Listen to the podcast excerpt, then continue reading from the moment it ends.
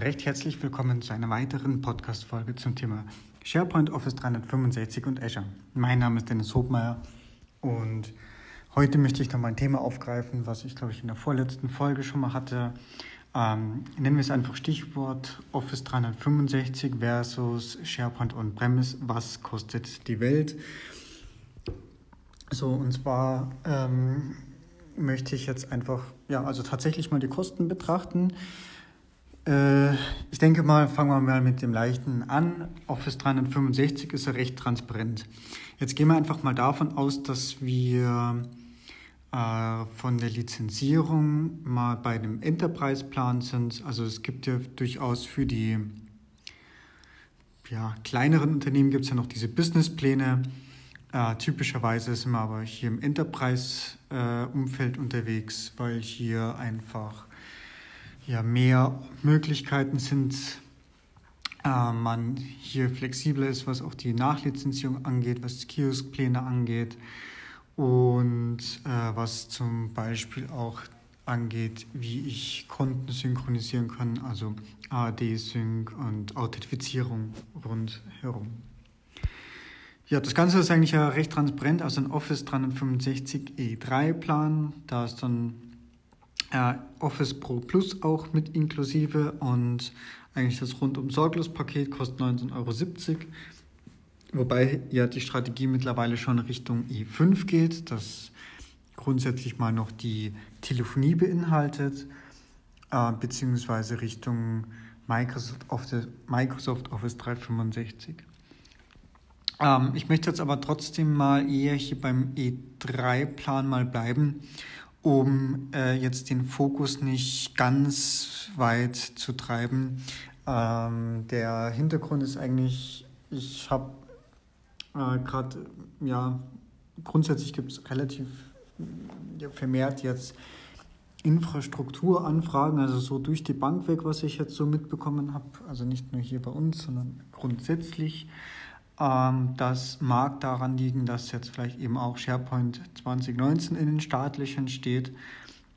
Kann aber auch daran liegen, dass SharePoint 2010 End of Life 2020 äh, ist, also rund in zwei Jahren. Also wir sind hier schon im Extended Support und in zwei Jahren gibt es dann auch keine Security Updates mehr und Co. Und nachdem die Unternehmen wissen, dass da auch so eine Migration meistens immer etwas dauert, äh, kommt hier einfach Bewegung ins Spiel. Ähm, vorweg, ich bin kein Microsoft-Lizenzprofi.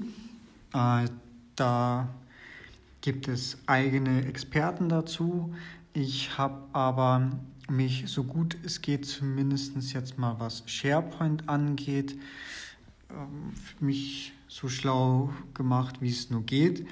Ich möchte aber fairerweise dazu sagen, dass große Unternehmen typischerweise Enterprise Agreements haben. Das heißt, die haben ihr Lizenzierungs- ähm, oder ihre zu lizenzierenden Umgebungen bereits vorweg mit Microsoft eine Vereinbarung getroffen und ähm, damit sind dann Themen abgedeckt. Das heißt, gerade für alle Berater wichtig, wenn man zu einem potenziellen Kunden kommt. Und es geht hier konkret um ein SharePoint-Projekt, da muss man sich erkundigen, gibt es denn bereits einen bestehenden Enterprise-Vertrag, also ein Enterprise Agreement mit Microsoft, auf das man aufbauen kann, dessen Lizenzen man da wiederverwenden kann, das Lizenzen enthält, auch für die neuesten Versionen, Testumgebungen und Co. Ähm, oder ob diese einfach lizenziert werden müssen. So, letzteres äh, gehe ich jetzt einfach mal äh, drauf ein und zwar einfach mal so auf der Preisliste auf Grundlage eines Open-Vertrages, Listenpreise. Ähm, Open-Vertrag ist grundsätzlich mal bis zu 250 Benutzer und dann geht es in andere Vertragstypen oder eigentlich nach Idealfall Microsoft eigentlich schon nach Enterprise Agreement, aber man muss nicht. Ne? Also äh, ich habe auch mit größeren schon Kontakt gehabt, die Lizenzen einfach bei Bedarf kaufen äh, und gut ist. So, und dann gibt es noch vielleicht so ein zweites größeres Thema, wenn man eben Lizenzen kauft, dann immer wieder mit Software Assurance, ohne Software Assurance. Ähm, ohne heißt, ich kaufe die Lizenz für eine bestimmte Version und die habe ich. Ähm, während ich, wenn ich mit Software Assurance kaufe, ich einen deutlich höheren Lizenzpreis habe. Dafür komme ich auch in den Genuss von diversen Vorzügen, aber unter anderem auch ein quasi Upgrade-Recht von Major-Versionen. Ähm, ja, und was vielleicht gerade in Zeiten eben von VMs noch wichtig ist und von Thema von Ausfallsicherheit nur in der Software Assurance ist enthalten, das nennt sich dann ähm, Lizenzportabilität innerhalb von 90 Tagen. Das heißt, wenn eine VM umschwingt auf einen anderen Host, ne, weil ich zum Beispiel einen Host patche, ich verschiebe die VMs auf einen anderen Host, ähm, ohne Software Assurance muss ich die lizenzieren. So, das wäre natürlich teuer. Das heißt, wenn ich da hier in einem, ähm, wenn ich das jetzt in so einem Falle dann patche, wieder zurückschiebe, na, das ist genau so ein Fall. Da müsste ich eigentlich lizenzieren. Äh, das mache ich dann vielleicht nochmal und wieder und mal fällt ein aus, dann switcht er automatisch und so weiter. Das heißt, für diese Vorgehen bräuchte ich eigentlich Software Assurance, dass ich da abgedeckt bin. Genau. Also ein wichtiges Thema. Gut, ich beginne jetzt mal aber mit einem, mit dem simpelsten Fall, den es eigentlich gibt. Das heißt, ich habe Office 365, 250 Benutzer, Office E3 Lizenz, kostet pro Benutzer 19,70 Euro. Ich rechne das jetzt einfach mal auf fünf Jahre hoch. Fünf Jahre enthält typischerweise auch noch ein äh, Major Release. Ne? Also wir hatten SharePoint 2013, 2016, 2019, also alle drei Jahre haben wir ein Release. Das heißt, sowohl SharePoint, SQL, Windows Server, Office, da kommt immer was. Ähm, das heißt, ich habe es halt, um auch Software Assurance ein bisschen besser zu vergleichen, mal auf fünf Jahre hochgerechnet. Wenn wir nochmal 250 Benutzer, 19,70 Euro, E3-Plan auf fünf Jahre sind 295.000 Euro. Also um genau zu sein, 295.500, aber ne, ähm, also knappe 300.000. So, wenn wir jetzt mal rechnen, ich habe eine klassische Kauflizenz on-premise. Das heißt, wir, ich gehe jetzt mal davon aus, wir haben nichts. Das heißt, wir brauchen einen Windows-Server. Nachdem er hier eigentlich ich sage jetzt mal, die minimale redundante Skalierung verwenden. Das heißt, jeder Server mal zwei. Also ich werde insgesamt vier SharePoint-Server nehmen. Das heißt, MinRoll, zwei Webfrontend mit Distributed Cache und zwei Application with Search, zwei SQL. Ähm, zwei SQL Standard äh, als Cluster Instance muss ich ja fairerweise nehmen. Ähm, ich habe mich jetzt hier gerade in meinem Excel gerade ein bisschen verschaut. Äh, genau, also das ist SQL Server Standard SQL Server Standard Cluster Instance geht ja mit Standard Edition. Das hat man letztens schon mal in einer Podcast Folge besprochen. So, dann kommen entsprechende, nehmen wir noch Office Online Server mit rein. Ähm, wir müssen mit rein im Office Standard 2016 ähm, als Lizenz, ne, weil das ist ja im Office E3 auch inklusive und äh, brauchen entsprechend Windows Server dann äh, acht Stück und dann kommen wir auf folgende Summen. Also Windows Server Data Center sind wir bei äh, 6.600 Euro. Äh, und deshalb Data Center, weil wir entsprechend viele Windows Server haben. Ich gehe davon aus, alles virtualisiert und wir haben ungefähr äh, ja, also vier SharePoint-Server, zweimal SQL, zweimal Office Online, sind wir bei acht Server. Da, da komme ich mit dem Data Center Server schon besser weg.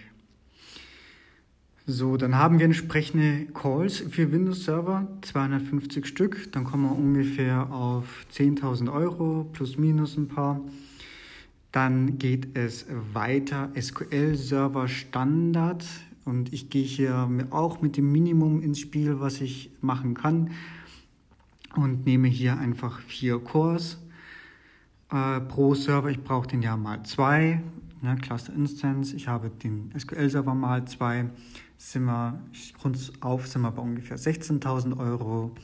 Und dann kommt als nächstes on top SharePoint Server. Ich nehme jetzt, ähm, genau, SharePoint Server, vier Server, sind wir bei ungefähr 30.000 Euro. So, und dann nehme ich SharePoint Calls. Ähm, ja, da müsste ich jetzt eigentlich fairerweise die richtigen vergleichen. Ich habe jetzt gerade die Standard drin. Standard sind 33.000 Euro. Ich komme jetzt dann gleich nochmal in Vergleich. Also sprich, diese ganzen Summen, die ich gerade genannt habe, kommen ungefähr auf 221.000 Euro. Die reine Lizenzkosten on-premise, Minimalskalierung versus 295. Das heißt, ich bin da gerade 74.000 Euro günstiger, aber Achtung, ich habe weder eine Hardware mit reinkalkuliert, noch habe ich irgendeine Art von Bandbreite, Installation, Wartung, Patching, Monitoring, Dienstleistung und ähm, im Prinzip Administration von dem Ganzen auf fünf Jahre gerechnet. Und wenn ich, also allein schon, was ich dort eben entsprechend an Hardware benötige, ähm, ich habe da noch 74.000 Euro übrig.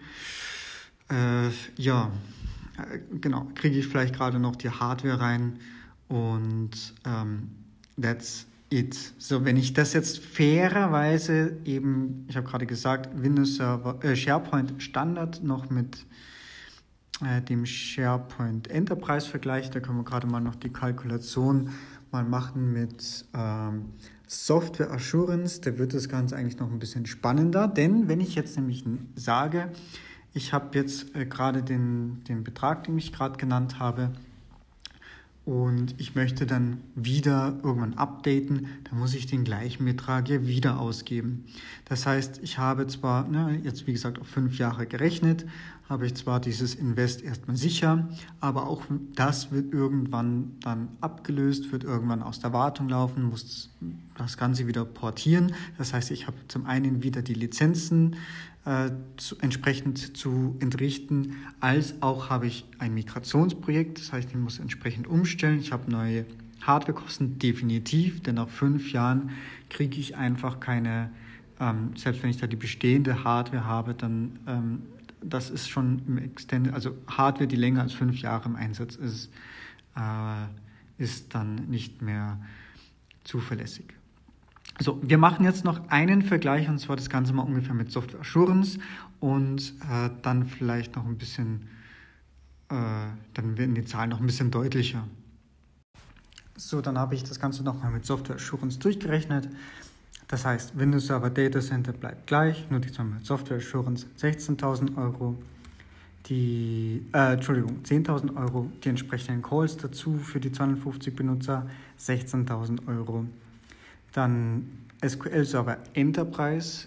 Diesmal gehen wir davon aus, dass wir etwas mehr Ausfallsicherheit haben möchten. Das heißt, äh, keine Abhängigkeit von einem Shared Storage, und das geht halt richtig ins Geld. Das heißt, wir haben hier 93.000 Euro reine Lizenzkosten inklusive Software Assurance für zweimal SQL-Server mit vier Cores, also eh in der Minimalausstattung. Äh, dann haben wir einen SharePoint-Server, äh, vier Stück, 46.000 Euro. Und nochmal SharePoint Enterprise Calls, äh, das muss man fairerweise eigentlich vergleichen, wenn man mit E3 vergleicht. Ähm, hier mit Software Assurance sind wir bei 45, ja eigentlich schon fast bei 46.000 Euro. Summa summarum, roundabout 440.000 Euro. dass äh, im Vergleich zu 295, das heißt, wir sind hier 142.000 oder 144.000 Euro äh, teurer und haben noch keine Hardware, keine Dienstleistung und kommen auch nicht in den Genuss von neuesten Funktionen, entsprechend die es eben auf Office 365 eben gibt, äh, wie zum Beispiel auch Teams und Co. Wir haben, wie gesagt, Betrieb ist da nicht mit berücksichtigt, Hardware ist nicht berücksichtigt, Dienstleistung ist nicht mit berücksichtigt. So, ähm, also jetzt rein einfach mal aus dieser Kalkulationssicht über fünf Jahre betrachtet, ähm, hatten wir aus dieser quasi günstigsten, günstigsten Variante, wo ich tatsächlich noch etwas äh, günstiger bin, wenn ich die Lizenzen einmalig kaufe in diesen äh, Minimalkonstellationen mit dem SQL-Server Standard, mit ähm, aber trotzdem zumindest etwas redundant. Ich brauche trotzdem eine VMware-Umgebung, darf aber da die VMs nicht äh, umswitchen. Also muss da schon gewisse Dinge berücksichtigen, dass ich da kein Lizenzvergehen äh, mache und mich da irgendwie strafbar mache. Ähm, hin eben zur Luxuslösung mit Software Assurance.